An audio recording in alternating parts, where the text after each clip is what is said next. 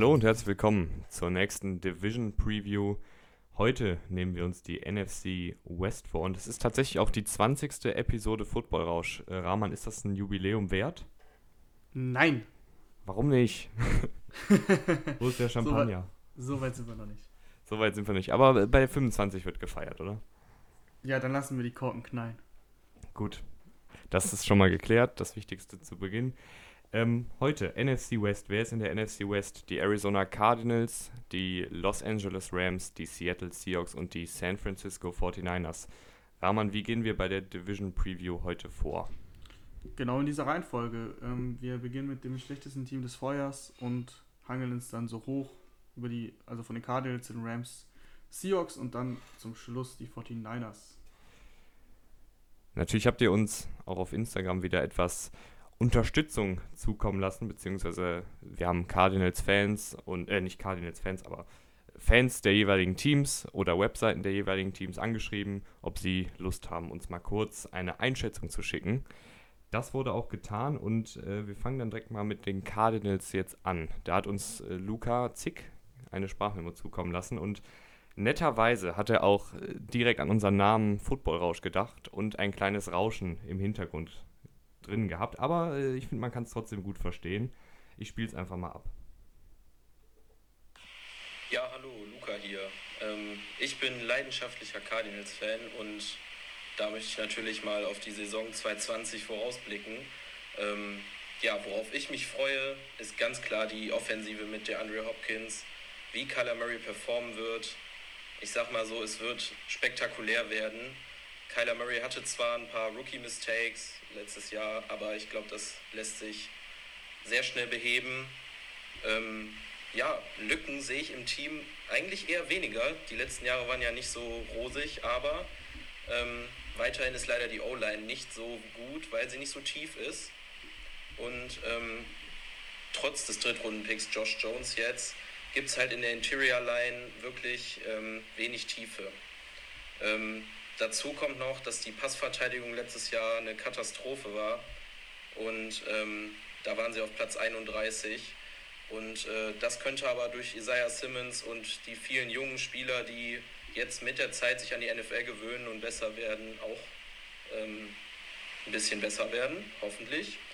Und äh, als Rekord, ich würde sagen, dass Kyler Murray ähnlich wie Jackson, ähnlich wie Lamar Jackson, einen großen Sprung nach vorne macht und deshalb auch mehr punktet und mehr Spiele gewinnt. Ich sehe die Cardinals da klar bei 10 und 6 ungefähr. Und ähm, trotz der starken Division haben sie auf jeden Fall dieses Jahr eine Chance auf die Wildcard Round. Ja, vielen Dank. Ähm, vorab können wir aber zur NFC West sagen, das ist schon einer der stärksten Divisions in der NFL, oder? Ähm, würde ich so gar nicht mal sagen. Äh, aber da kommen wir ja sowieso gleich noch drauf zu, wenn wir die Teams im Detail besprechen. Ich würde sagen, dann fangen wir damit auch doch direkt an. Äh, bei den Cardinals, ja, wie äh, Lukas war das oder Luke? Ich Luca. verstanden. Luca. Äh, wie letztes Mal, da habe ich auch Lukas verstanden statt Luca. Naja, ähm, die Offense lässt natürlich echt äh, hoffen darauf, dass es richtig spektakulär wird. Ich bin auch gespannt, habe ich ein paar Mal gesagt, Mary, wie wird er performen? Kann er sich wirklich steigern? Ich denke ja, aber das muss er im Endeffekt ja noch beweisen. Ähm, was er schon gezeigt hat im vergangenen Jahr, war halt einfach super präziser Passer, also Accuracy war echt gut. Er hat einen echt schönen Deep Ball, hat wirklich dann teilweise auch aus dem Lauf heraus seine Receiver gut gefunden, bei 20 plus Yards Entfernung. Und ähm, da bin ich gespannt, ob er dann auch seine Schwächen halt ein bisschen da beiseite stellen kann. Also er hat manchmal den Ball viel zu lang gehalten, dann unnötig Sex eingesteckt. 50 an der Zahl waren das letztes Jahr. Das ist einfach zu viel. Klar war die Offensive Line nicht gut, aber das lag ein paar Mal auch wirklich dann an Murray selbst, der den Ball zu lang gehalten hat. Deswegen äh, bin ich mal gespannt, ob er sich in dem Sinne da steigern kann. Ja, Kyler Murray, äh, der hat ja letztes Jahr direkt Offensive Rookie of the Year gewonnen, also war da schon eine ziemliche Granate in seinem ersten Jahr. Ich bin generell sehr, sehr gespannt auf dieses Cardinals-Team. Also Murray letztes Jahr 20 Touchdowns, 12 Interceptions, ist jetzt erstmal nichts Besonderes. Dazu aber eben, weil er so ein mobiler Quarterback ist, 544 Yards und vier Touchdowns auf dem Boden. Also das ist halt auch noch mal so ein Element, was eben nicht viele Quarterbacks mitbringen. Und dann ist natürlich jetzt diese Verpflichtung von DeAndre Hopkins, das ist ein All-Pro-Receiver, eine klare Nummer 1 Anspielstation für Kyler Murray. Da bin ich mal gespannt, wie der in die Offensive, in der Offensive genutzt wird. Und ich bin auch mal gespannt darauf, wie sich Cliff Kingsbury und Kyler Murray zu zweit jetzt in ihrem zweiten Jahr entwickeln. Also ich weiß nicht, ob du dich noch daran erinnern kannst, aber viele waren ja etwas skeptisch, als Cliff Kingsbury vor gut einem Jahr und ein paar Monaten als neuer Head Coach der Cardinals vorgestellt wurde, weil er eben im College nicht sonderlich erfolgreich war. Aber jetzt kann man doch nach der ersten Saison sagen, dass sein kreatives Spielsystem mit viel Spread Offense und viel, vielen Wide Receivers gleichzeitig auf dem Platz und dafür weniger Running Backs, Tight Ends etc. doch erfolgreich ist, oder? Ja, das müssen wir jetzt sehen. Ich bin auch definitiv gespannt, wie sich Cliff Kingsbury weiterentwickelt. Die Kritik war ja, also dass er gut Offense coachen kann, ähm, das hat er auch im College gezeigt. Als Head Coach war er halt, also kaum Erfahrung und wenn, dann auch äh, war er halt eben schlecht. Ähm, er hat zumindest gezeigt, dass es funktionieren kann und ich denke auch, dass es eben diesen Sprung nach vorne gibt. Aber das muss er trotzdem noch beweisen. Das wird spannend sein zu sehen.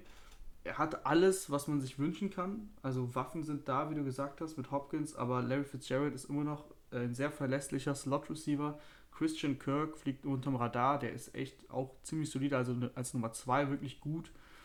Die haben Running Back, haben sie jetzt Drake bezahlt mit dem Tender, also der in dem System der Cardinals letztes Jahr in dem Scheme auch wirklich überzeugt.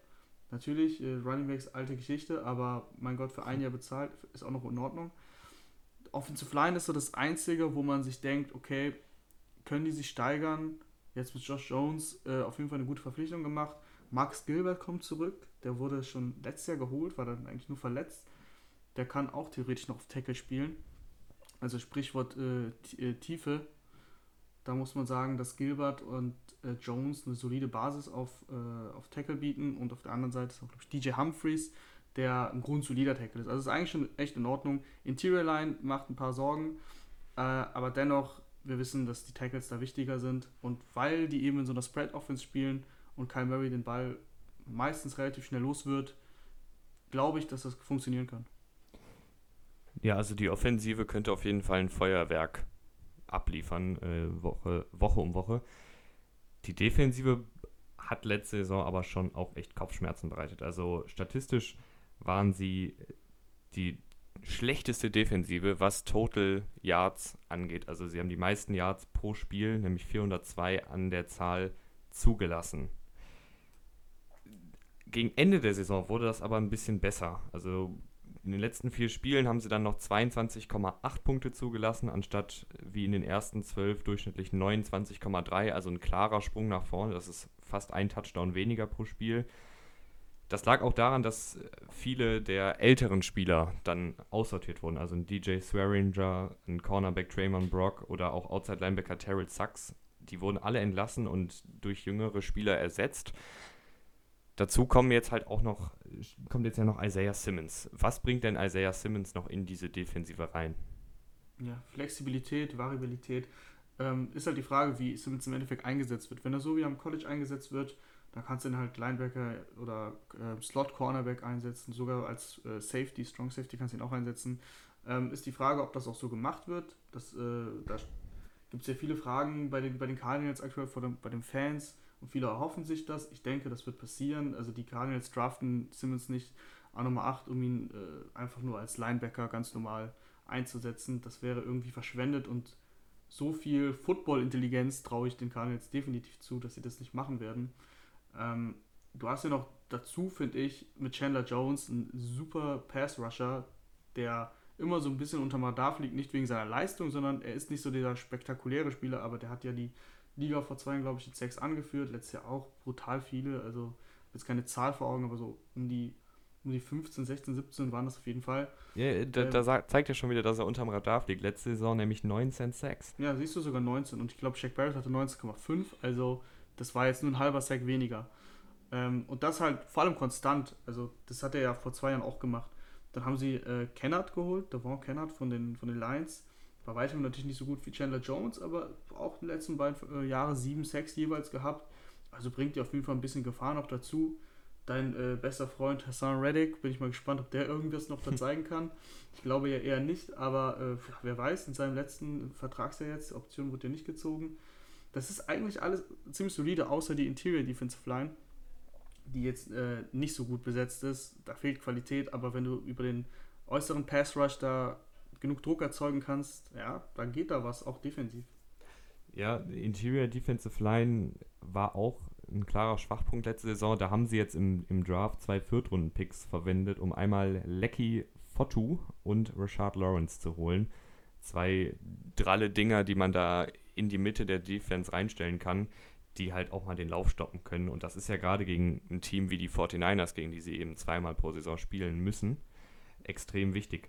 Ich würde aber einmal noch ein, zwei Sachen zu Chandler Jones, weil der ist echt eine Maschine. Der hat seit 2012 führt er die Liga in Sex an mit 96 Sex seit 2012. Da würde man denken, das ist vielleicht ein J.J. Watt, ein Aaron Donald, ein Khalil Mack, ein Vaughn Miller, aber nein, Chandler Jones hat seit 2012 die meisten Sex in der NFL.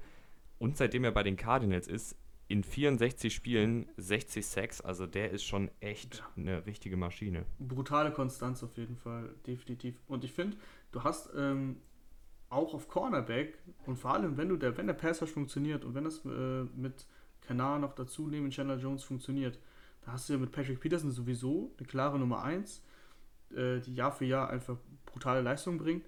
Aber du hast letztes Jahr einen Zweitrunden-Pick in Byron Murphy investiert.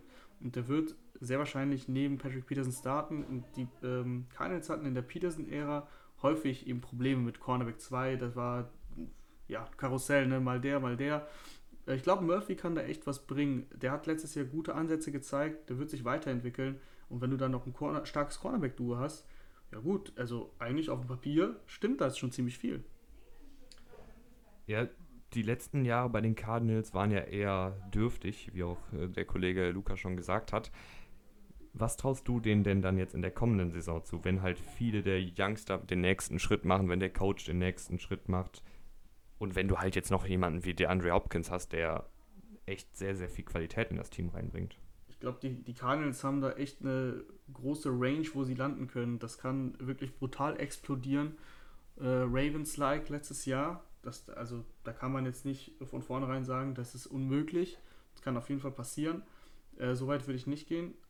Es kann aber genauso auch passieren, dass das alles eben irgendwie nicht fruchtet und Murray eben nicht den nächsten Schritt macht und keine Ahnung, nicht an seinen Schwächen gearbeitet hat und sie sich halt nicht weiterentwickelt. Das kann genauso passieren, eher unwahrscheinlich für mich.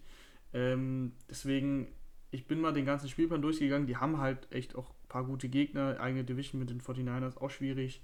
Gegen Russell Wilson spielen ist auch schwierig. Deswegen äh, bin ich das durchgegangen und bin im Endeffekt auf 9 zu 7 rausgekommen.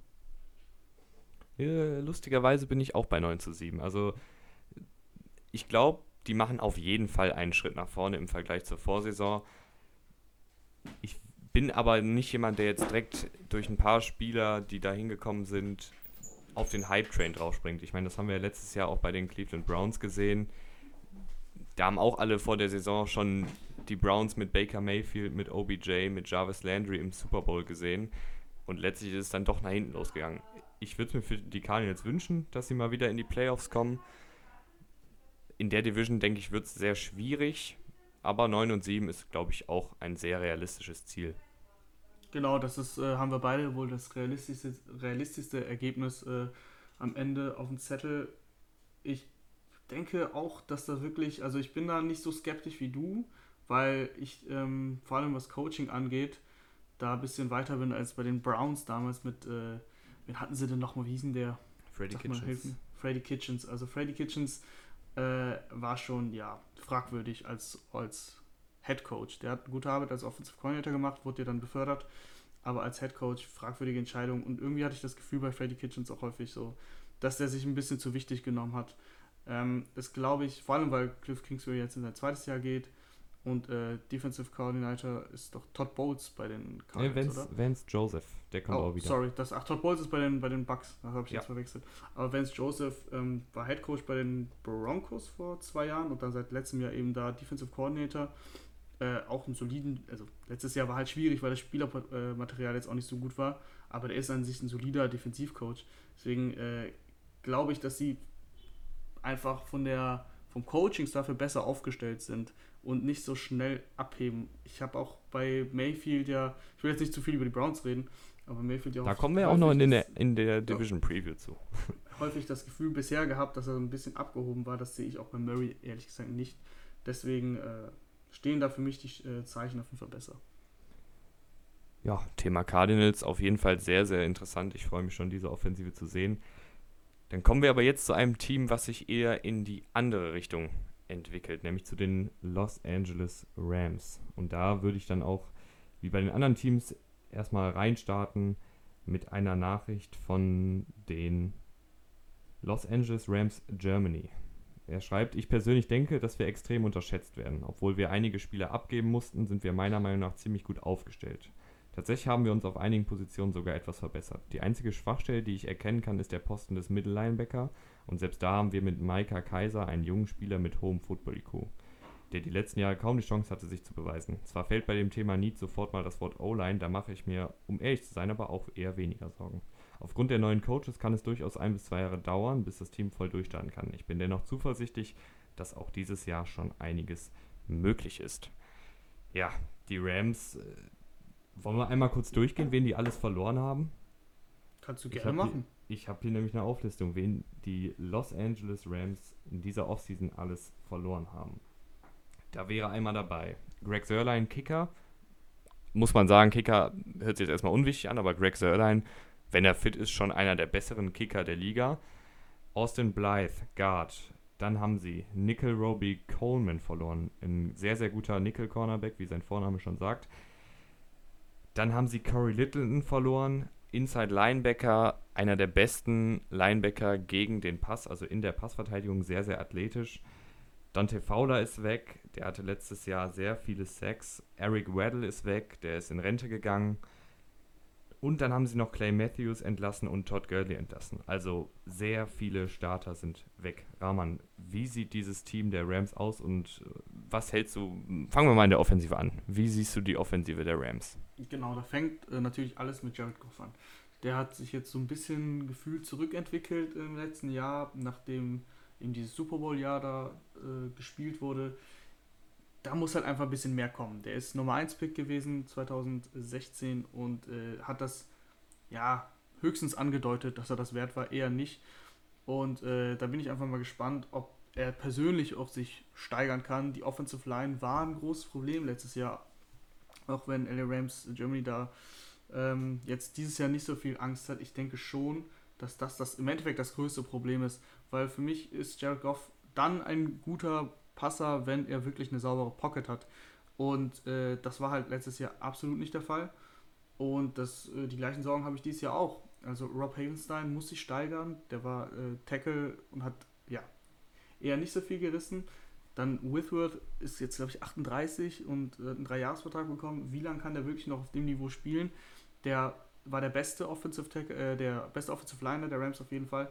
Aber irgendwie bin ich da skeptisch, weil ja, das Alter erwischt irgendwann äh, jeden, ne? das ist klar. Und vor allem als Offensive Tackle, da kann es schnell passieren, dass du da, dass ein Defensive Liner auf deinem Fuß landet und ja, ist schwierig, ne? Und wenn du dann so alt bist, ob du dann von der Verletzung so schnell wieder zurückkommst. Also äh, da bin ich halt einfach sehr, sehr skeptisch. Und wenn die Offensive Line eben nicht funktioniert, dann sehe ich auch bei, bei Jared Goff leider nicht das Potenzial, dass er dann selber quasi so viel kreieren kann, dass es für eine positive Bilanz bei den, bei den Rams dann reichen kann. Ja, Andrew Whitworth ist ja, kann man schon sagen, auf Hall of Fame-Niveau. Also was der da seit Jahren abreißt äh, als Left Tackle ist sehr, sehr stark. Aber wie du schon gesagt hast, letzte Saison mit 37 Jahren gespielt, hatte die meisten Holding Penalties aller Offensive Tackles. Also da merkt man einfach, dass der auch nicht mehr der Jüngste ist und wenn da ein flinker Pass-Rusher kommt, kann der sich, glaube ich, dann auch nicht mehr helfen, als ihn halt einfach mal kurz festzuhalten. Wird er wahrscheinlich nächste Saison noch solide spielen? Auf jeden Fall. Wie das in zwei, drei Jahren aussieht, möchte ich jetzt mal nicht prognostizieren, weil wie du gesagt hast, das geht halt in dem Alter ganz schnell. Wenn da eine Verletzung kommt, die dich irgendwie ein Jahr raushaut, dann kannst du es eigentlich vergessen. Ja, das ist genau das Problem. Ähm, auch ansonsten, Gurley ist gegangen. Akers haben sie jetzt, Cam Akers haben sie im Draft geholt. Äh, ich glaube nicht, dass da jetzt ein sonderlich großer Unterschied sein wird. Aber dennoch ist es spannend, weil Gurley ja so der Hauptbestandteil dieser Offense war, vor allem wo es richtig lief. Für einen Running Back ja echt ein echt eigentlich selten, aber selbst wo sie die Super Bowl-Saison hatten, war Gurley immer mal wieder als MVP-Kandidat, wurde er genannt und teilweise wurde es auch gefordert. Äh, da bin ich einfach mal gespannt, wie sie diesen Wegfall dann verkraften mit Akers. Du hast noch Darrell Henderson, den hast du letztes Jahr in der dritten Runde geholt, hat dann im vergangenen Jahr jetzt nicht so, nicht so viel gespielt und wenn dann auch jetzt nicht krass überzeugt. Äh, ja, kann, kann Akers und Henderson in Kombination mit Malcolm Brown, können die da wirklich im Laufspiel für Entlastung sorgen? Bin ich auch gespannt. Dann hast du Brandon Cooks, hast du gesagt, hast du verloren. Dafür hast du jetzt äh, Van Jefferson im Draft geholt. Van Jefferson bringt nicht die Speed mit, die Cooks hatte. Also die bringen sowieso wenige mit, aber Van Jefferson ist kein Receiver, der äh, ein Speedster ist oder der krasse Physis hat. Gut, die hatte Cooks jetzt auch nicht. Der kommt eher übers Route Running. Dann haben sie also insgesamt mit Cup und Woods noch äh, und Reynolds halt echt gute Route Runner, aber da fehlt mir dieser, dieser physische Receiver, dieser wirkliche klassische X-Receiver, den, den, du bei einem Jump Ball mal anwirfst. Ähm, der fehlt mir da so ein bisschen. Und da ist doch von, von Woods und Cooper Cup und eben Reynolds äh, keiner ein richtiger Speedstar. Ich finde, diese Position hätten sie irgendwie noch äh, adressieren müssen. Ja, also ich finde, Wide Receiver sind es aber trotzdem alles in allem ganz gut aufgestellt. Ähm, Robert Woods ist seit Jahren auch echt ein unterschätzter Receiver. Der liefert echt gut ab. Ich bin aber, weißt du, auf wen ich auch noch gespannt bin? Ich bin auf Sean McVay gespannt. Der hat vor zwei Jahren, als sie im Super Bowl standen, diese sehr, sehr gute Offense aufgestellt, die gefühlt keiner richtig stoppen konnte, weil es war neu, es war dynamisch und es hatte so keiner richtig eine Antwort. Und dann kam, wer sonst? Bill Belichick. Im Super Bowl die Rams drei mickrige Punkte und seitdem haben die Defenses ja so ein bisschen den, den, den Code geknackt, der Offense der Rams. Und ich bin einfach gespannt, ob sich McVay jetzt in der Offseason hinsetzt und nochmal ein paar neue Spielzüge reinbringt, ein paar neue Konzepte ausprobiert oder ob er halt weiterhin versucht, das alte Scheme beizubehalten, was halt vor zwei Jahren gut geklappt hat, aber letztes Jahr dann auch mit dem ganzen Team einfach einen Schritt nach hinten gemacht hat. Ja, man hat schon im äh, letzten Jahr gesehen, dass sich das dann im Laufe der Saison ein bisschen verändert hat. Also sie sind dann umgestiegen auf ähm, mehr Two-Tight-End-Sets. Also dann kam halt Higby, hat eine größere Rolle bekommen. Everett ähm, ist auch im, im Spiel häufig, häufiger gewesen. Dann ist eben, dann hatten sie häufig mit, da war Cooks, glaube ich, verletzt, genau, haben sie mit Cup und Woods als Receiver gespielt und eben Higby und Everett. Und da hatte Higby in den letzten vier, fünf Regular Season Spielen auch richtig abgeliefert. Ich glaube, das wird deutlich häufiger dann im nächsten Jahr sein. Also ich glaube, so 98% drei Receiver-Sets 2018, dann war es irgendwie letztes Jahr so noch 70. Die Zahl wird wahrscheinlich auch eher runtergehen. Das kommt dann natürlich auch immer darauf an, wie das Spiel verläuft. Wenn du hinten liegst, dann spielst du natürlich häufiger mit mehr Receivern. Aber ich glaube, insgesamt bei neutralem Spielergebnis wird es halt häufiger Higby und Everett zusammen auf dem Feld geben. Das bringt dir auch in Pass Protection, kannst ja immer wieder ein Tight End als Pass Protector einsetzen und auch im Laufspiel bringt dir das halt mehr Flexibilität. Das müssen sie, glaube ich, machen. Letzter Punkt in der Offensive der Rams ist für mich der Backup-Quarterback. Also jetzt wirst du erstmal denken, hä, warum Backup-Quarterback? Ähm, ich finde es schon wichtig, dass man zumindest einen einigermaßen kompetenten Backup hat. Also letztes Jahr war da Blake Bortles, ist jetzt kein Superstar, aber Blake Bortles, ja, man kann ihn, man kann ihn sehr stark kritisieren, aber der ist jetzt kein, keine absolute Vollkatastrophe. Ja, der war nicht umsonst äh, so lange Starter auch. Also als Backup-Quarterback ist äh, Blake Bortles eigentlich ziemlich solide, muss man schon klar so sagen. Äh, hat der gerade eigentlich überhaupt ein Team? Das nee, gerade nicht. Und, und wenn man sich die Backup-Quarterbacks der Rams anguckt, da sind zwei Rookies undrafted und ein John Walford, von dem ich noch nie in meinem Leben was gehört habe. Ja, da wenn kann ich dir nur äh, zustimmen. Ich kenne den auch nicht, das habe ich auch gesehen. Fand es auch komisch, aber dachte mir gleichzeitig, die Rams sind ähm, alles andere als im Win-Now-Modus. Das haben sie bewiesen, indem sie halt wichtige Leistungsträger auch haben gehen lassen. Äh, deswegen ich glaube, denen ist es egal. Wenn Jared Goff ausfällt, dann geben die die Saison auf, auch wenn das natürlich keiner so sagen würde, und denken sich, fuck it, dann holen wir uns jetzt, oh gut, nee, sie können sich nicht mal einen guten Pick holen, weil sie ja gar keine First-Round-Picks haben nächstes Jahr. Aber ich glaube, das ist denen dann trotzdem egal. Haben sie ja einen besseren Second-Round-Pick, auch wenn das jetzt nicht so viel wert ist. Ich bin mal gespannt, ob Sean McVay irgendwie Bryce Perkins in der Offensive nutzt. Das ist ein sehr athletischer Quarterback von Virginia. Der kann vielleicht so ein bisschen Taysom Hill-mäßig mal eingesetzt werden. Ob da was Kreatives kommt, kann man mal abwarten. Generell, die Rams haben halt auch ein totales Cap-Problem. Also die haben, man hat ja immer nur ein gewisses Budget für die Spieler pro Saison und die Rams sind da komplett ausgelastet. Das war auch der Grund, warum Spieler wie Cooks, Gurley oder Matthews äh, entlassen bzw. getradet wurden. Und jetzt kommen wir zur Defensive und da bahnt sich ja, glaube ich, auch eventuell der nächste Konflikt an. Und zwar der Vertrag von Jalen Ramsey. Ähm, der ja. hat letztes Jahr schon bei den Jacks, äh, da war er noch bei den Jacksonville Jaguars. Die äh, Rams haben ja zwei Erstrunden-Picks für ihn abgegeben. Und letztes Jahr bei den Jaguars hat er ja schon diesen Streik gehabt und war nicht im Training Camp und hat da rumgemault. Ich glaub, also mich würde es wundern, wenn er jetzt äh, Friede, Freude, Eierkuchen in ein paar Monaten ohne neuen Vertrag auf dem Feld steht. Ja, da bin ich auch gespannt. Ähm, ich glaube, bei, bei Jacksonville war da auch viel im Argen, so mit dem, ähm, mit dem Teampräsidenten damals, der Coughlin. Der ist ja dann mittlerweile dann auch schon weg. Also da gab's, haben viele Spieler Probleme gehabt, auch zum Beispiel Yannick Ngakwe, der ja immer noch da klar sagt, er will weg. Ich glaube, das lag vielleicht gar nicht mal unbedingt am Geld, weil jetzt ist er in dem Status, wo er das verlangen kann. Aber da hatte er ja noch drei Jahre auf dem, auf dem, auf dem Vertragszettel. Also da schon einen neuen Deal zu fordern, finde ich dann auch ein bisschen wild. Ähm, an sich muss man aber sagen, sie müssen ihn bezahlen, weil du hast zwei First-Round-Picks abgegeben und das ist ähnlich wie bei Tanzel, der jetzt bezahlt wurde bei den Texans, der Offensive Tackle ja, wenn du, äh, wenn du zwei First-Round-Picks ab, wenn du so viel ähm, Draft-Kapital abgibst, dann ja, committest du dich ja eigentlich schon, dass du ihn auch dann langfristig halten willst, sonst macht der Trade gar keinen Sinn. Deswegen werden sie da irgendwie Cap freischaufeln müssen, wie auch immer. Das werden wir sehen. Aber äh, allgemein in der Defense äh, finde ich, dass du schon ein paar gute Anlagen hast. Also allein ein Aaron Donald, der ist so dominant als Defensive Tackle, da hast du noch Ebucam und äh, Brockers äh, und Leonard Floyd hast du noch geholt in der, der Defensive Line als Pass Rusher. Also Leonard Floyd hat bei, bei den Bears äh, nie richtig überzeugt, aber wenn er neben Donald spielt, Entschuldigung, und dazu noch Ebucam und Brockers hast, ich glaube, der Pass Rush sollte funktionieren. Das kann eigentlich kein Problem sein, weil eben Donald allein jedes, jeden Spielzug gefühlt äh, zwei Mann mindestens bindet.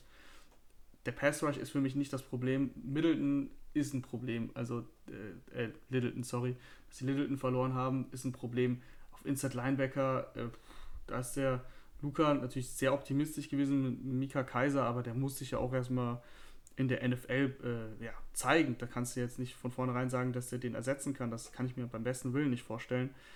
Ähm, da bin ich echt gespannt, ob da noch was passiert. Du hast Kenny Young per Trade geholt.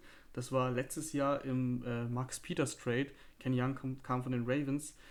Der war ein Viertrunden-Pick, äh, hat, hat, sich bei den Ravens äh, nicht durchsetzen können. Deswegen glaube ich jetzt auch nicht, dass der da auf einmal als Middle Linebacker bei den, bei den Rams total überzeugt. Und wenn du da dann Probleme hast in der Coverage bei so Tight Ends und Running Backs, das kann schnell mal in die Hose gehen.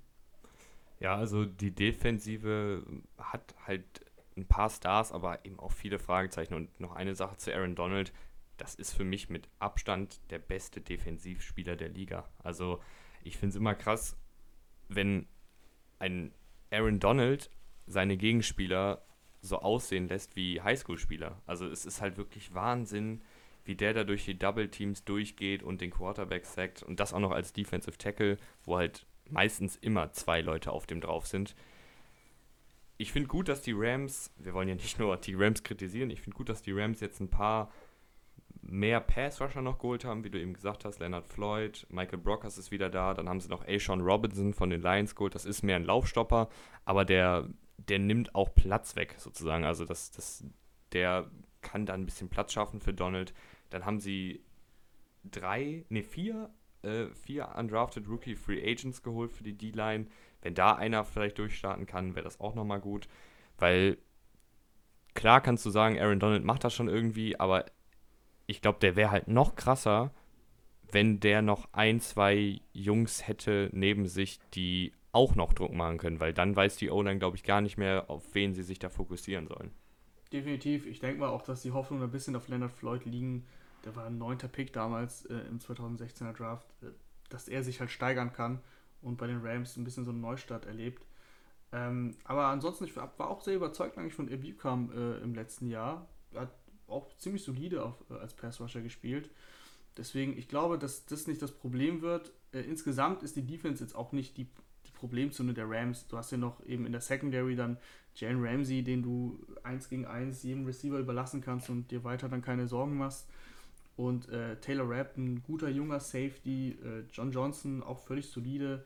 Der zweite Cornerback, der mit Troy Hill, ja, der kann, der bekommt halt Hilfe. Das ist halt das Ding, ne? Wenn du Ramsey auf der anderen Seite hast, dann stellst du im Zweifel halt Taylor Rapp oder eben John Johnson immer ein bisschen in die Nähe und kannst, kannst ihm halt gut helfen. Deswegen, da sind sie eigentlich solide aufgestellt. Die Defensive, glaube ich, eigentlich nicht, dass das das Problem wird, wenn sie eben die Linebacker-Position halbwegs hinbekommen. Dazu muss man aber auch sagen, dass sie äh, ihren äh, langjährigen Defensive Coordinator verloren haben, äh, Wade Phillips. Der war sehr erfahrener Defensive Coordinator und da bin ich auch mal gespannt. Den hatten sie jetzt seit der Sean McVay-Zeit eigentlich, wie die Defense sich dann da vielleicht verändert.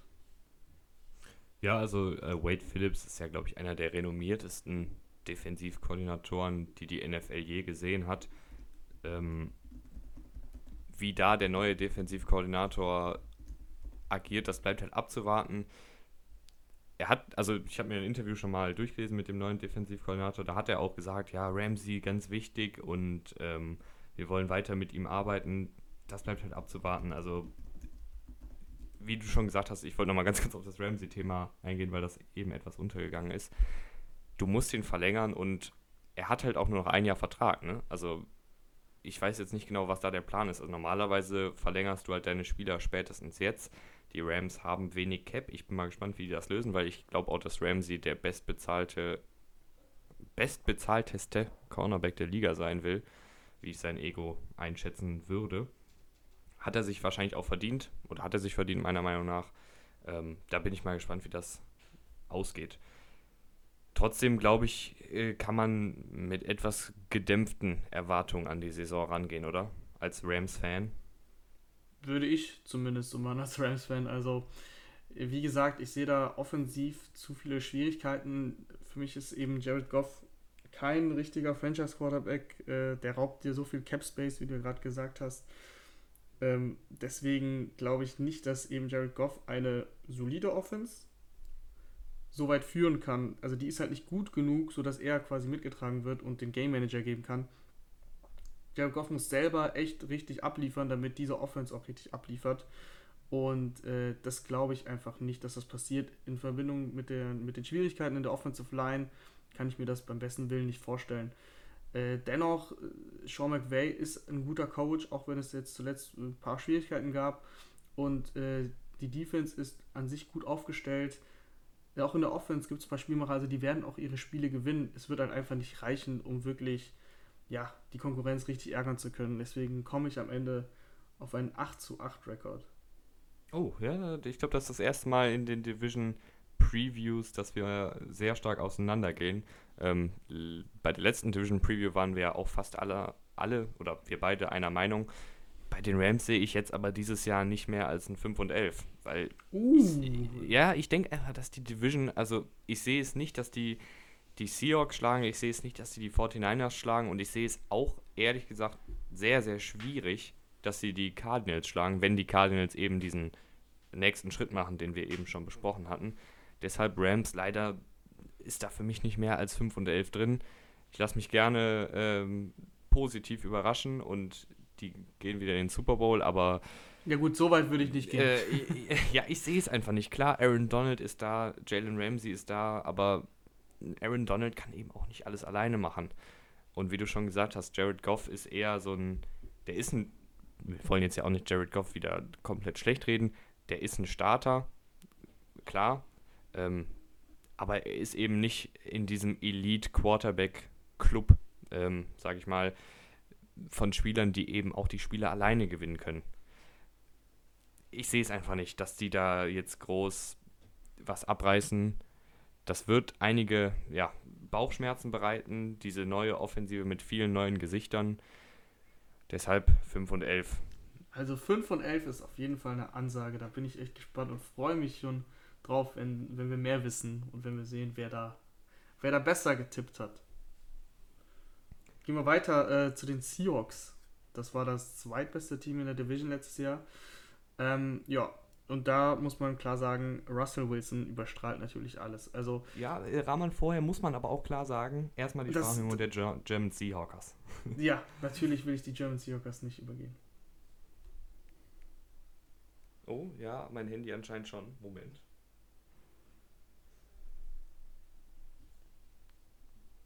Rahman, wieso funktioniert das jetzt nicht? Ja, die Technik ist immer, die macht immer Probleme. Deswegen wollte ich hier einfach anfangen, weil ich das schon geahnt habe. Nee, Rahman, das, das, das, das gefällt mir jetzt hier nicht. Was ist das? Moment. Also guck mal, du musst auf Play drücken. Ja. Nee, es will nicht. Wenn es nicht will, mache ich weiter. Ja, mach mal weiter. Ich, ich guck mal, ob ich das hier irgendwie. Ähm, Wir können das ja dann sonst am Ende einspielen. Ja, fang mal in der Offensive okay. an, Rahman. Also, ich wurde unterbrochen. Ich sag's nochmal: Wilson überstrahlt da halt natürlich alles. Ähm, ohne jetzt auf, den, auf die restliche Offense einzugehen, der Junge ist so gut, dass egal wie schlecht der, die Rest, äh, der Rest der Offense ist, der dir alleine, äh, ganz alleine schon genug Siege bringt, dass die im Playoff-Rennen sind. Also wirklich, ich bin sehr, sehr großer Russell Wilson-Fan. Ähm, der hat den besten Deep Ball für mich der Liga. Der kann aus der Pocket ausbrechen und ist richtig gefährlich. Ganz selten, mittlerweile leider, nutzt er dann seine eigenen Füße und bringt dir dann auch äh, richtig viele Yards. Wenn er es dann macht, kann er gerne häufiger machen der bringt halt einfach das Gesamtpaket mit wenig Interceptions, insgesamt wenig Fehler äh, und vor allem auch ein richtig guter Typ, Leadership und so weiter. Den respektieren alle im Team. Also Russell Wilson ist für mich einfach so gut, dass die Seahawks immer, egal wie die aufgestellt sind, im Playoff-Rennen sind.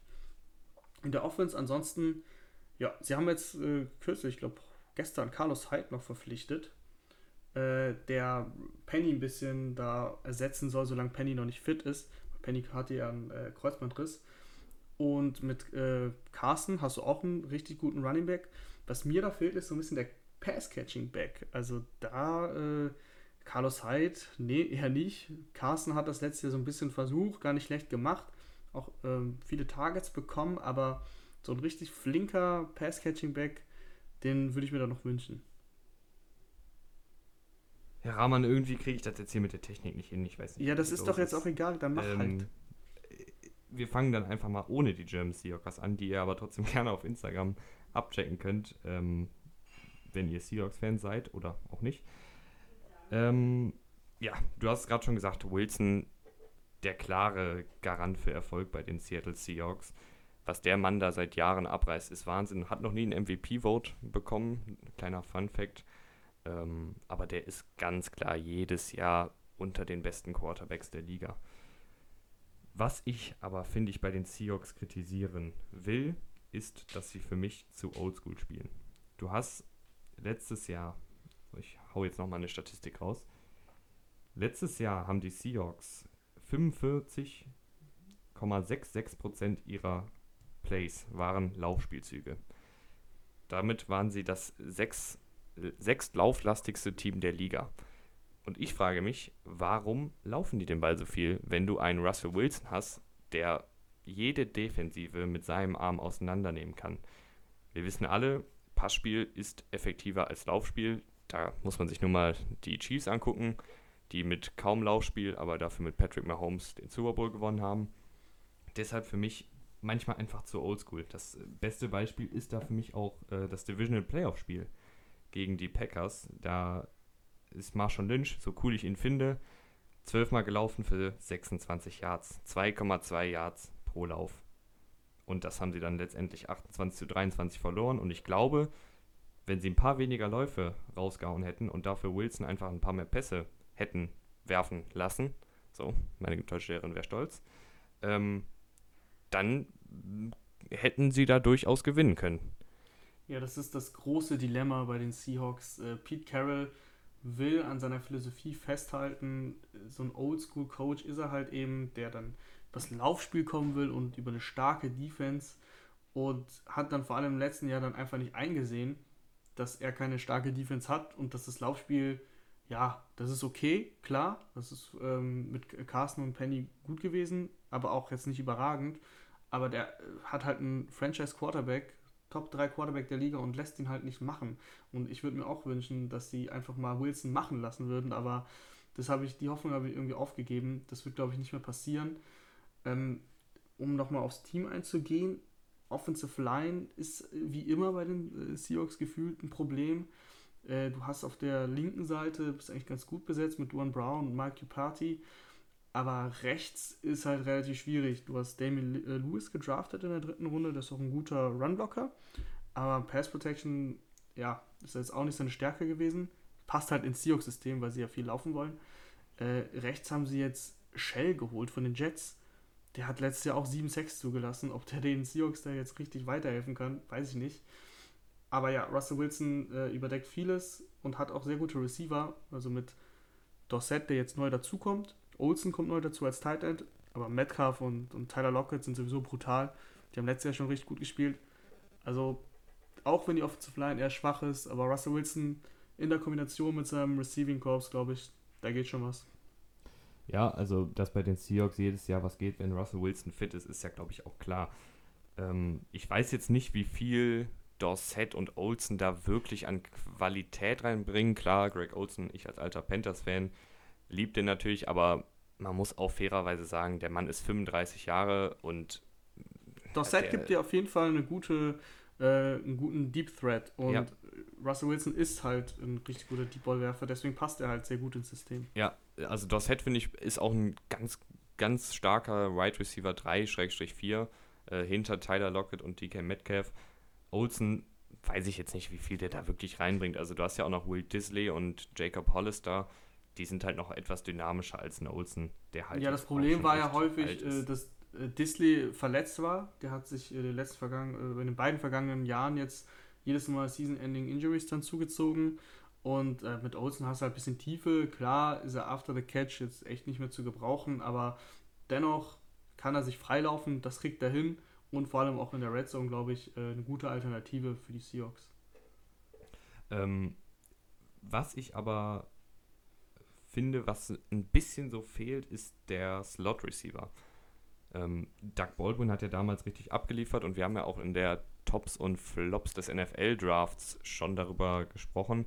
Die haben da einen undrafted Rookie Right Receiver geholt, der so ein bisschen das Profil von Doug Baldwin hat idealerweise schlüpft er natürlich in die Rolle des Doug Baldwins und ähm, ja, übernimmt dann diese Slot-Rolle, aber momentan ist das halt immer ein bisschen schwierig abzuschätzen, ob jetzt wirklich der undrafted Free Agent da in der Saison 60 Catches abliefern kann.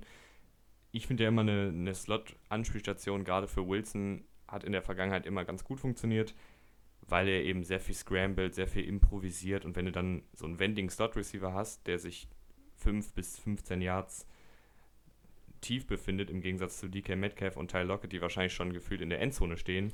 Ja, aber Tyler Lockett hat auch äh, hat in der letzten Saison auch viel im Slot gespielt und auch im vorletzten Jahr, der hat sich da, finde ich, schon weiterentwickelt. Also klar weiterentwickelt. Man ist so vor zwei Jahren, würde ich sagen, immer bei Tyler Lockett war das erste, was man gedacht hat, ja, der ist schnell und der läuft äh, ja einfach nur geradeaus tief.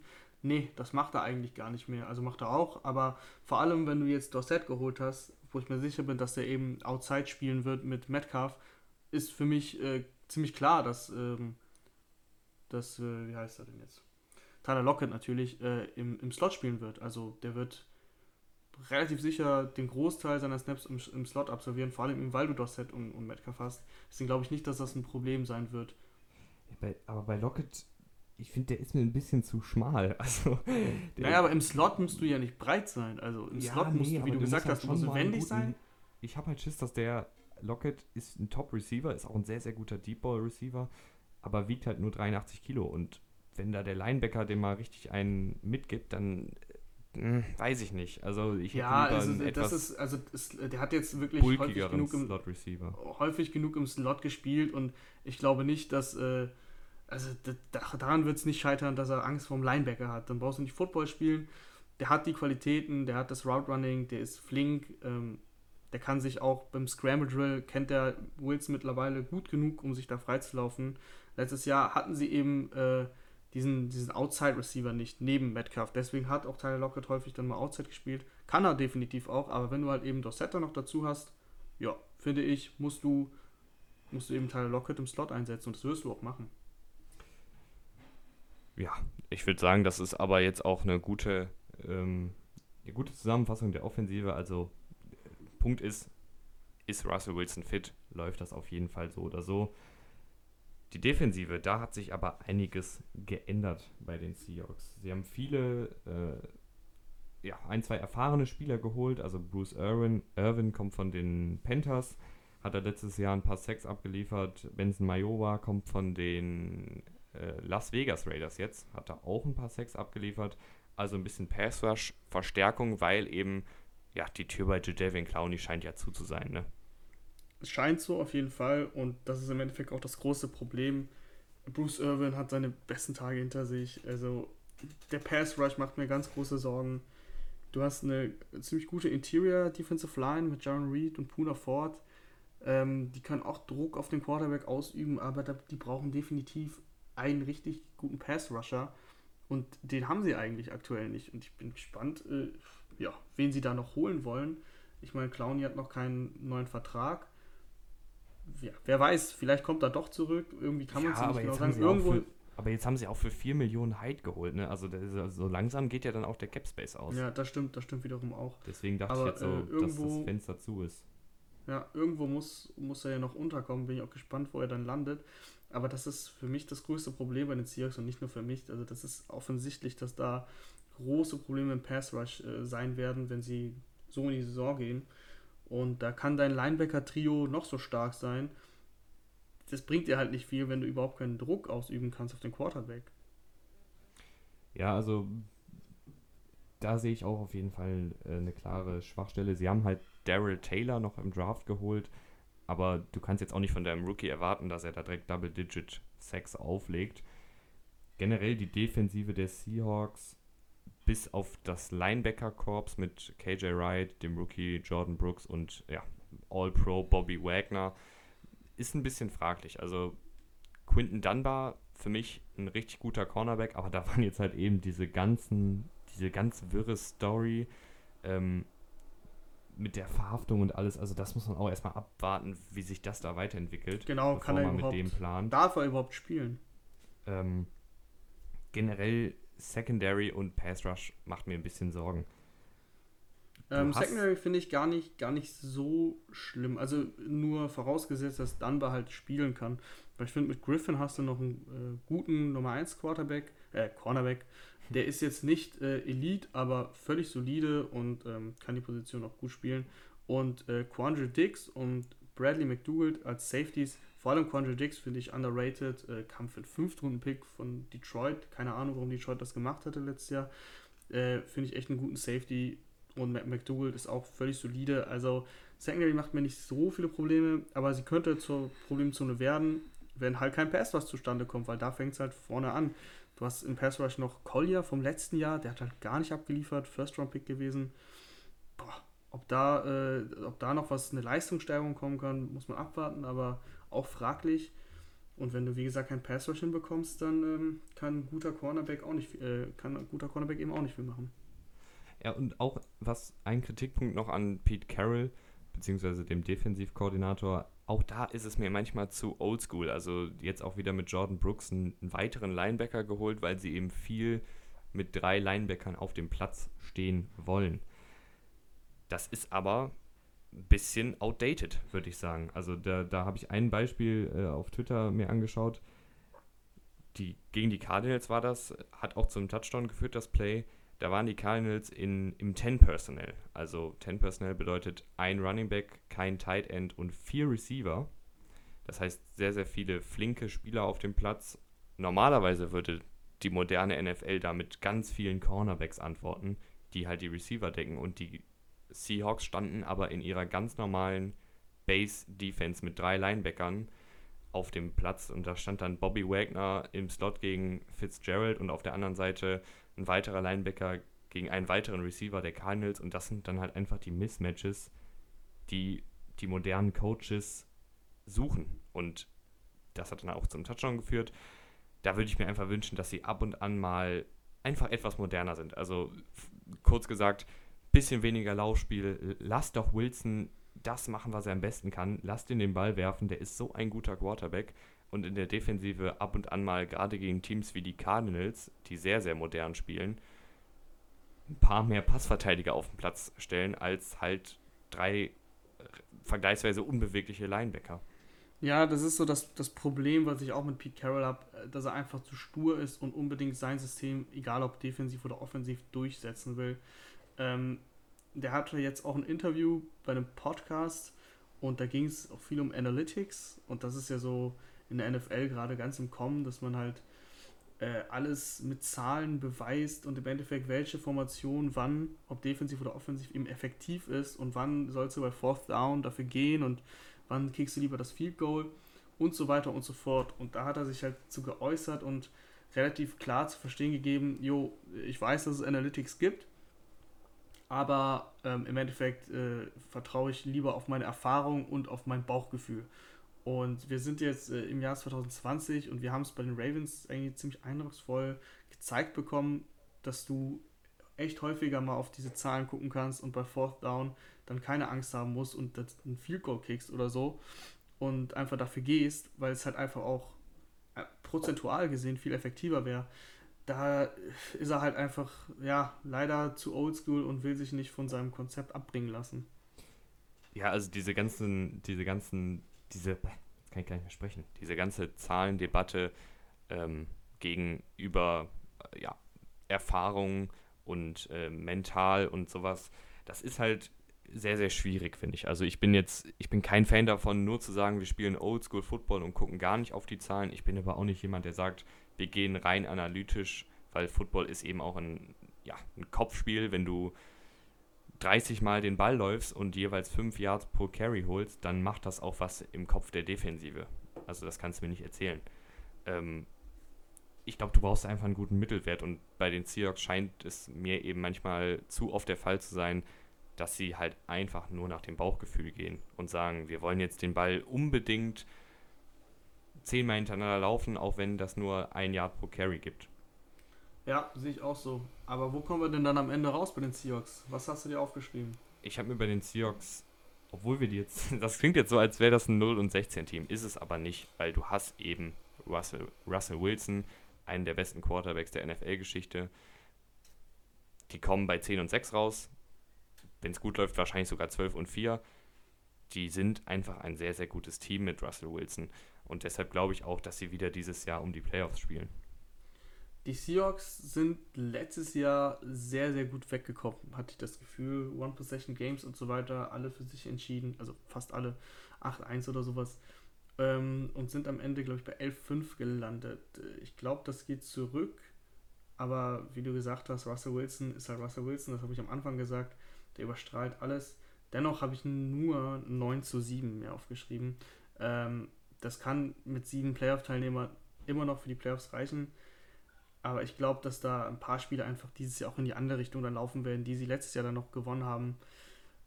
Und ich bin auch nicht so überzeugt insgesamt äh, vom, ganzen, vom ganzen Coaching, äh, auch wenn Pete Carroll schon seit Jahren in der NFL ist und auch viele, viele Erfolge gefeiert hat. Ich glaube, dass es langsam in dem Sinne zu Ende geht, dass er halt einfach der Zeit nicht mehr gerecht wird. Und ja, wenn er halt eben immer drei Linebacker aufstellt gegen vier Receiver oder gegen drei Receiver, dann hast du halt jedes Mal ein Mismatch. Dann hast du mal einen Linebacker gegen einen, gegen einen Receiver und das, ja, ich glaube, das geht einfach irgendwann nicht mehr gut, auch wenn er Wilson einfach nicht machen lässt, sondern auf sein Laufspiel beharrt.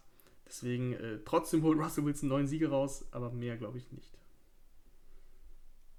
Ja, ich glaube auch, dass das gut sein wird, was die Seahawks da aufs Parkett legen und ähm, würde jetzt mit dem Division-Sieger und Super Bowl-Teilnehmer äh, weitermachen mit den 49ers. Und da hat uns Frank von den 49ers Germany geschrieben. Äh, beziehungsweise. Ge geht jetzt die Technik?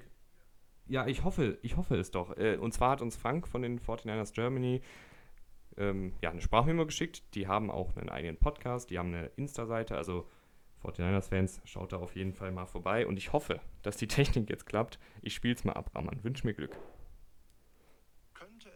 hoffentlich wieder um den Divisionstitel gehen. Unsere Prediction an Siegen, Niederlagen, wir rechnen mit ein wenig, einer wenig schwereren Saison und einer schle etwas schlechteren Bilanz. 12-4, vielleicht auch 11-5. Das wäre unsere Prognose für die 49ers und wir hoffen, dass wir damit den Titel in der NFC West verteidigen können. Wenn ihr mehr erfahren wollt zu den Picks der 49ers, hört doch mal rein in unseren Podcast. Das Niners Huddle, der 49ers Germany Podcast, bringt euch ausführliche News. Und jetzt wünschen wir euch weiter viel Spaß mit Tim und Rahman vom Footballrausch und der Division Preview der NFC West. Ja, ähm, 12 und 4 wäre ja, beziehungsweise 12 und 4 oder 11 und 5, hat er beides genannt, wäre ja der beste Rekord bei unserer Prediction. Die 49ers haben relativ wenige Spieler verloren. Und ich würde sagen, wir starten da einfach mal in der Offensive. Ja, die Offensive ist auch dieses Jahr wieder sehr variabel. Kyle Shanahan ja, ist eigentlich so der neue Sean McVay. Sean McVay hatte seinen Höhenflug vor zwei Jahren und damals hat keiner von Shanahan geredet, obwohl er ja auch schon bei den Falcons richtig abgeliefert hatte als Offensive Coordinator. Aber äh, spätestens jetzt weiß jeder, Kyle Shanahan ist mindestens genauso gut wie Sean McVay. Ich würde sogar sagen, eher besser. Und hat einfach ein super geiles äh, Offensive Scheme. Sie laufen sehr viel, aber sie laufen halt auch sehr effektiv. Und ähm, die haben verschiedene Running Backs und haben jetzt nicht ihren Nummer 1 Running Back, sondern werfen halt mal Raheem Mostert rein, der dann letztes Jahr auf einmal äh, der Starter dann am Ende war. Tevin Coleman haben sie noch. Jeff Wilson Jr. hat auch seine Snaps gesehen. Matt Breeder haben sie abgegeben aber ähm, ich bin auch gespannt, ob Jarek McKinnon, vielleicht sagt den, dem einen oder anderen noch der Name was, ob der mal zurückkommt und äh, spielen kann, weil der war geholt worden, auch für einen echt teuren Vertrag und war dann halt jedes Mal verletzt. Also die letzten zwei Jahre Kreuzbandriss gehabt, konnte irgendwie nicht zurückkommen von der Verletzung. Mal sehen, ob er dieses hier irgendwie sich reinarbeiten kann. Weil ich glaube, dass du in dem System der 49ers, die halt so variabel mit den Runningbacks spielen, da kann er auch seine Snaps sehen wenn, äh, wenn er eben fit ist. Da bin ich gespannt. Aber ansonsten, äh, allein weil das Spielsystem so variabel ist, ist diese Offense halt auch so gut. Garoppolo, finde ich, muss sich ein bisschen steigern. Äh, ich hatte eigentlich das Gefühl, wo er auch diesen riesen Vertrag unterschrieben hat, dass er besser ist als ein Game Manager und dass er eigentlich auch Spiele alleine gewinnen kann. Aber das habe ich dann im letzten Jahr eigentlich nicht so gesehen. Ähm, vor allem im Super Bowl dann, das war mir dann ein bisschen zu schwach. Da muss mehr kommen ich bin gespannt, ob mehr kommen wird, aber er hat halt auch die Waffen, um besser zu werden. Also, die haben dann Brandon Ayuk gedraftet, der ja super schnell ist für äh, und super auch nach dem Catch und für Shanahan war das sogar der beste Receiver im Draft. Also wenn Shannon sagt, das ist der beste Receiver im Draft, dann will ich da gar nicht widersprechen und bin gespannt, wie er ihn einsetzen wird. Und mit Debo Samuel hast du ja noch einen Receiver vom äh, vorletzten Draft, der auch sehr, sehr gut war letztes Jahr. Deswegen bin ich echt gespannt, äh, wie diese Offense dann laufen wird. Ja, also Brandon Ayuk und Debo Samuel sind für mich so sehr ähnliche Spielertypen. Also Debo Samuel hat es ja schon in der NFL gezeigt, der kann einfach sehr, sehr viele Yards nach dem Catch kreieren, weil er eben ein sehr guter Läufer ist. Auch mit dem Ball in der Hand kann er Tackles brechen, kann man Spieler aus den Socken juken. Also das funktioniert da schon immer ganz gut. Die 49ers waren sehr aktiv im Draft und auch auf dem Trademarkt. Da haben sie ja ähm, Joe Staley ist in Rente gegangen, sie haben sofort reagiert und für ein paar Mitrunden-Picks äh, Trent Williams geholt. Der ist ein Top-Tackle, Top also hat jetzt die letzte Saison verpasst, weil er eben verletzt war, beziehungsweise auch in einem Vertragsdisput mit den Redskins war und jetzt haben sie den bekommen, prinzipiell für relativ wenig Draftkapital. Ähm, und Trent Williams kann man fast schon sagen, ist sogar noch ein Upgrade über Joe Staley und das soll schon was heißen. Ja, also es ist auf jeden Fall ein 1 zu 1 äh, Ersatz, der direkt, wenn er fit ist, richtig abliefern wird. Da bin ich mir auch sicher. Die Offensive Line ähm, ist auch eigentlich ziemlich gut. Mike McClinchy wurde vor zwei Jahren, glaube ich, auch in der ersten Runde geholt auf Right Tackle. Ähm, der muss sich meiner Meinung nach noch ein bisschen steigern. Also der hat Ansätze auf jeden Fall schon gezeigt, aber da geht noch mehr, vor allem für seinen Draft-Spot, wo er geholt wurde. Ich glaube aber auch, dass das mit der Erfahrung, vor allem so als Offensive Tackle, das, das kommt noch und der wird sich auch verbessern. Und wenn wir jetzt noch gar nicht genannt haben, die äh, beste Anspielstation ist ja George Kittle und äh, für mich auch der beste Tight End der Liga. Kann man sich natürlich streiten mit Travis Kelsey, die sind auch eigentlich auf einem Level, aber wenn ich einen nehmen muss, nämlich Kittle, weil er vor allem auch jünger ist Und der ist ja auch im Run-Blocking äh, richtig gut. Vor allem siehst du dann, wenn du dir Tape von, von George Kittle anguckst, der hat halt auch richtig Bock. Also der hat richtig Bock, Run-Blocking zu betreiben und der ist immer gehypt, 100%, gibt alles fürs Team. Überzeugt mich einfach. Insgesamt äh, in dem System von Kyle Shanahan mit den Waffen, die er hat, Kittle ist nach dem Catch als vor allem als Titan brutal. Äh, Debo Samuel und Ben Ayuk sowieso. Und dann noch dieses variable Laufspiel, wo auch mal ein Receiver eingebunden wird. Äh, ich glaube auch, dass Brandon Ayuk häufiger mal so ein Enter-Round bekommt. Die Offense wird funktionieren. Sie kann sogar noch besser werden, wenn Jimmy Garoppolo einfach sich noch steigert. Ja, George Kittle, der ist einfach, ich finde es einfach lustig, dem zuzugucken, weil der, der ist so, der ist einfach ein richtig guter Footballspieler. Also der macht alles, der blockt, der läuft mit dem Ball, der fängt den Ball, der, der kann einfach alles und das finde ich immer so bemerkenswert. Hat auch die meisten Receiving Yards eines Tight Ends in den ersten drei Spielzeiten der Geschichte. Also hat sich da auch direkt mal in die Geschichtsbücher eingetragen und ich glaube, das geht auch nur weiter vorwärts. Also ich sehe jetzt keinen Grund, warum der jetzt abbauen sollte. Dann haben sie noch, finde ich, einen sehr guten Pick gemacht in der sechsten Runde. Charlie Warner von Georgia ist so ein bisschen George Kittle ohne die ohne die Athletik, aber halt ein sehr guter Blocker. Das passt auch wieder super ins Scheme. Also generell, die 49ers, finde ich, machen immer einen sehr, sehr guten Job in der Offseason und im Draft.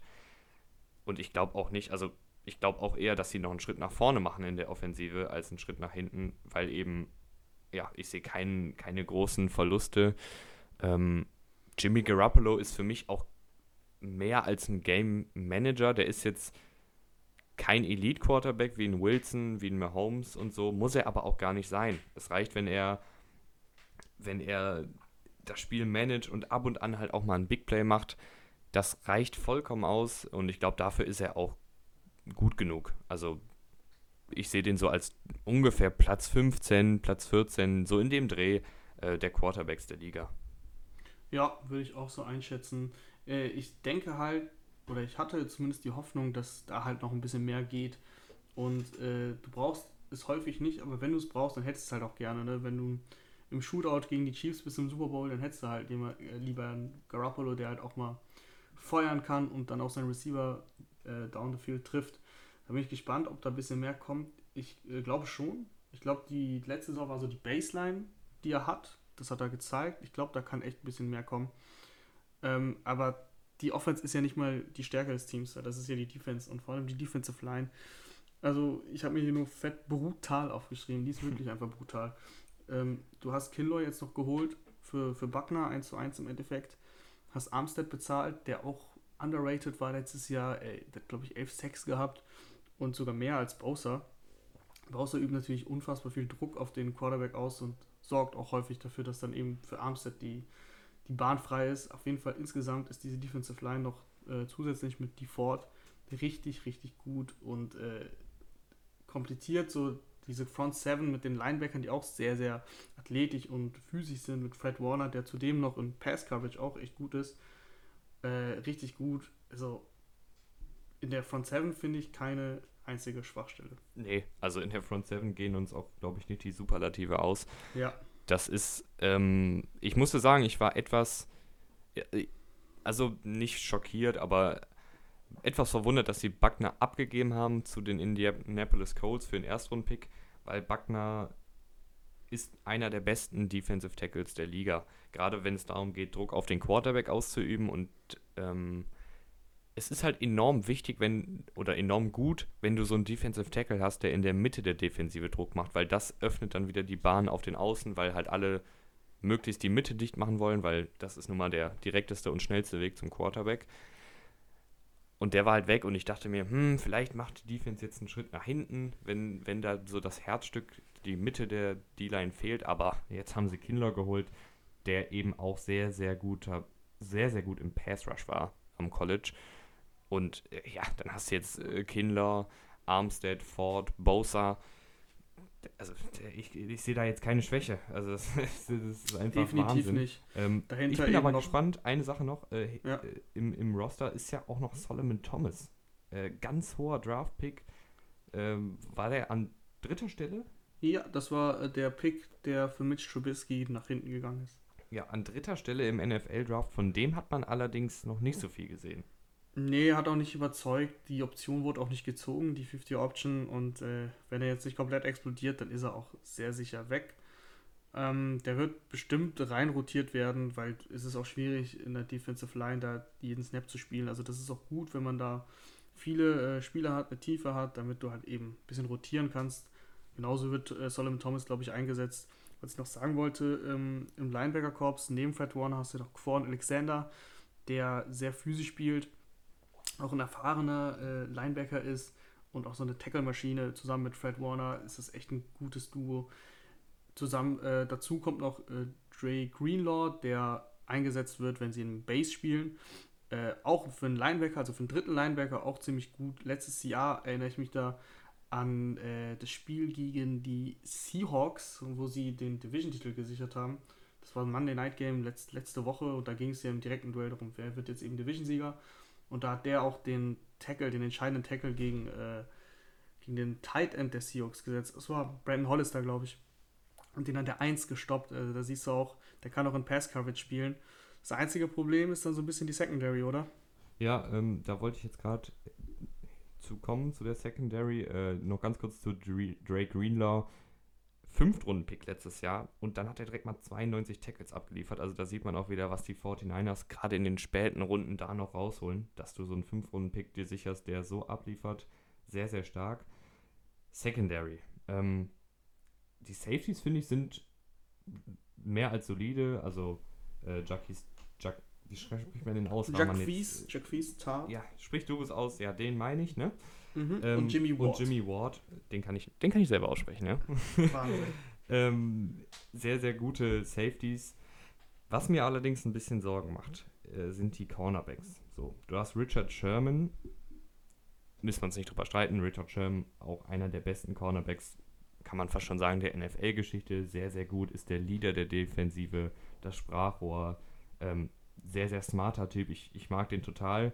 Muss aber auch sagen, 32 Jahre ist für einen Cornerback schon ein fortgeschrittenes Alter. Und Sherman, Shermans Spiel basiert ja nicht auf Geschwindigkeit, das hat es noch nie, sondern Shermans Spiel basiert auf Spielintelligenz. Und der, der, kann einfach den Receiver gut lesen, aber wenn dann halt so ein Tyreek Hill kommt oder ein Sammy Watkins wie im Super Bowl, die einfach echt ein paar Schritte schneller sind, dann könnte es schwierig werden. Und ich weiß eben nicht, letztes Jahr war er noch auf sehr hohem Niveau, auch wenn jetzt alle immer das Super Bowl-Spiel äh, im Kopf haben, wo er halt, ja, muss man schon sagen, eine klare Schwäche war. Aber davor die, die Spiele war er immer top. Ähm, aber ich weiß eben nicht, wie lange er noch auf diesem hohen Niveau bleiben kann. Das ist gerade ja. so mein, mein Problem. Das ist auch äh, das entscheidende Thema eigentlich, was er noch im Tank hat. Wie lange kann er das noch zeigen? Äh, er hatte ja einen Achillessehnenriss vor zwei Jahren mittlerweile, kam davon noch gut zurück, hat ja stark gespielt letztes Jahr. Aber wie lange kann das noch gut gehen, bin ich auch gespannt. Dann hast du auf der anderen Seite Emmanuel Mosley oder Witherspoon. Ich glaube, das könnte echt zum Problem werden, weil wenn Sherman auch angreifbar ist und du auf der anderen Seite nicht mal einen richtig guten Cornerback hast, ja, da muss viel vom Pass Rush kommen. Die haben eine brutale Line, da wird es schnell Druck geben, deswegen ist ein, brauchst du jetzt nicht überragende Cornerbacks, aber wenn dann irgendwie der Druck mal nicht kommt, dann könnte es schnell eng werden. Ja, ähm, das ist auch mein Problem. Also Emmanuel Mosley finde ich auch ein guter Cornerback. Witherspoon finde ich hat echt nicht so wirklich überzeugt. Also da hatten ja viele gedacht, dass er so der nächste Richard Sherman ist, weil er auch eine ähnliche Statur hat, aber das, das war bis jetzt nicht viel. Wen sie dann noch im Kader haben und wem sie auch einen Vertrag noch gegeben haben, ist Jason Verrett. Jason Verrett, Erstrunden-Pick 2014 für die Chargers, wenn er auf dem Feld steht, ist das ein guter, guter Cornerback. Aber in sechs Spielzeiten hat er nur 22, nee, 26 äh, Spiele in sechs Spielzeiten hat er gespielt. Das ist einfach zu wenig. Der ist sehr, sehr, sehr verletzungsanfällig. In den letzten drei Jahren nur in zwei Spielen gespielt, hatte immer wieder Verletzungen. Vielleicht klappt es diese Saison, dass er mal wieder endlich gesund wird und eine Saison lang spielen kann, weil irgendwas müssen ja die 49ers in ihm noch sehen, sonst hätten sie ihm nicht den Vertrag gegeben. Der letzte Saison nur ein Spiel für die gemacht. Ja, ähm, wenn er äh, die Leistung bringt, die er bei den Chargers da ge gebracht hatte, dann ist er auf jeden Fall richtig gut. Die Frage ist, ja, drei Jahre, zwei Spiele, also du weißt halt einfach gar nicht, was er noch bringen kann. Die 49ers, bin ich mir relativ sicher, haben halt gedacht, ja, probieren wir es. kostet nicht viel durch die Verletzung. Und schauen wir einfach mal, was er dann bringen kann. Da bin ich auch gespannt, ob er überhaupt noch für die NFL fit genug ist, weil wenn du drei Jahre lang immer wieder Verletzungen hattest und nur zwei Spiele gemacht hast und dann auf so einer Position wie Cornerback, wo du halt auch wendig sein musst, ich glaube tatsächlich, dass der eben nicht, äh, nicht fit genug ist und schnell eben, wenn du, wenn du immer so verletzungsanfällig bist, dann überlebst du nicht lange in der NFL. Ich glaube nicht, dass der wirklich ein Faktor sein kann. Ja, es ist halt, das finde ich ist halt gerade so ein bisschen die Frage, ob die 49ers da wirklich eine Antwort haben für die Cornerback Nummer 2. Ich finde, wie gesagt, Mosley ist ganz, ganz gut, aber äh, der hat für mich noch ein bisschen zu wenig Erfahrung. Ist auch eher ein kleiner Cornerback, könnte also Schwierigkeiten haben, wenn es darum geht, einen Hopkins oder einen Fitzgerald oder so zu decken. Ähm, das bleibt einfach abzuwarten.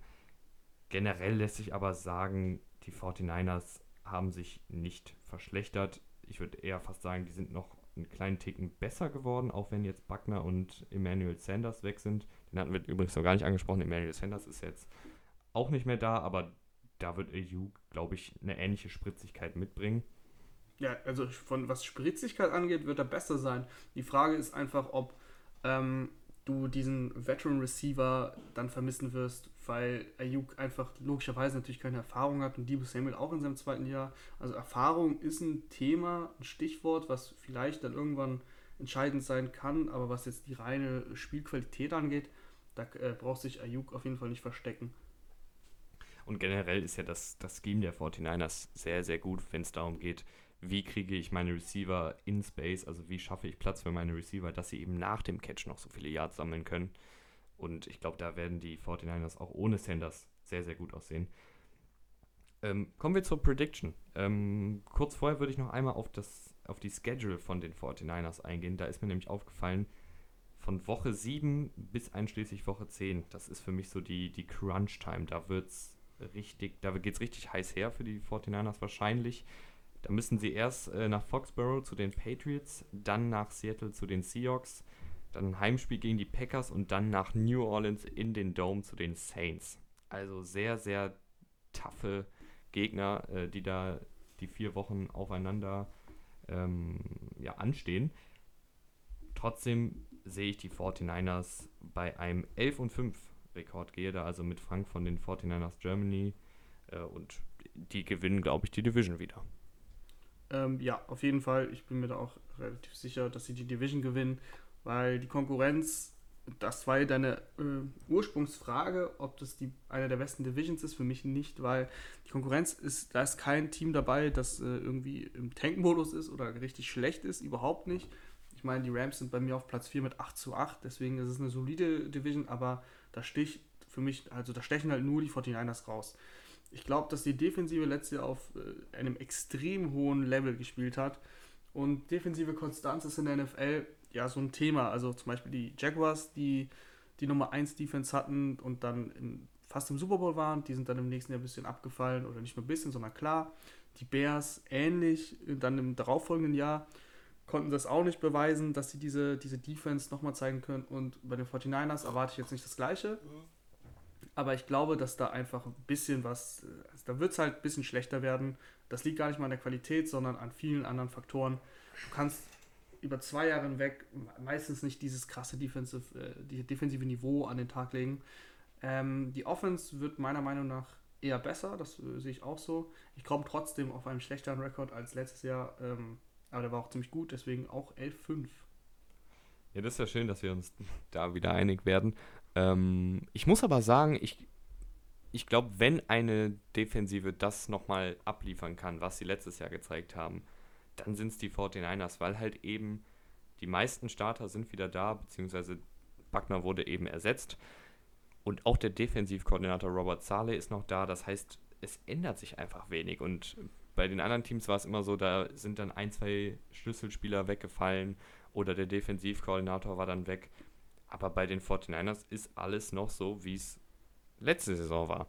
Es wird auf jeden Fall gut, also immer noch gut sein, das ist nicht das Thema. Ja, aber es war letztes Jahr schon verdammt. Es wird halt, was für mich interessant wird, ist die Frage, können die nochmal so viele Sacks und so viel Druck auf den Quarterback auflegen?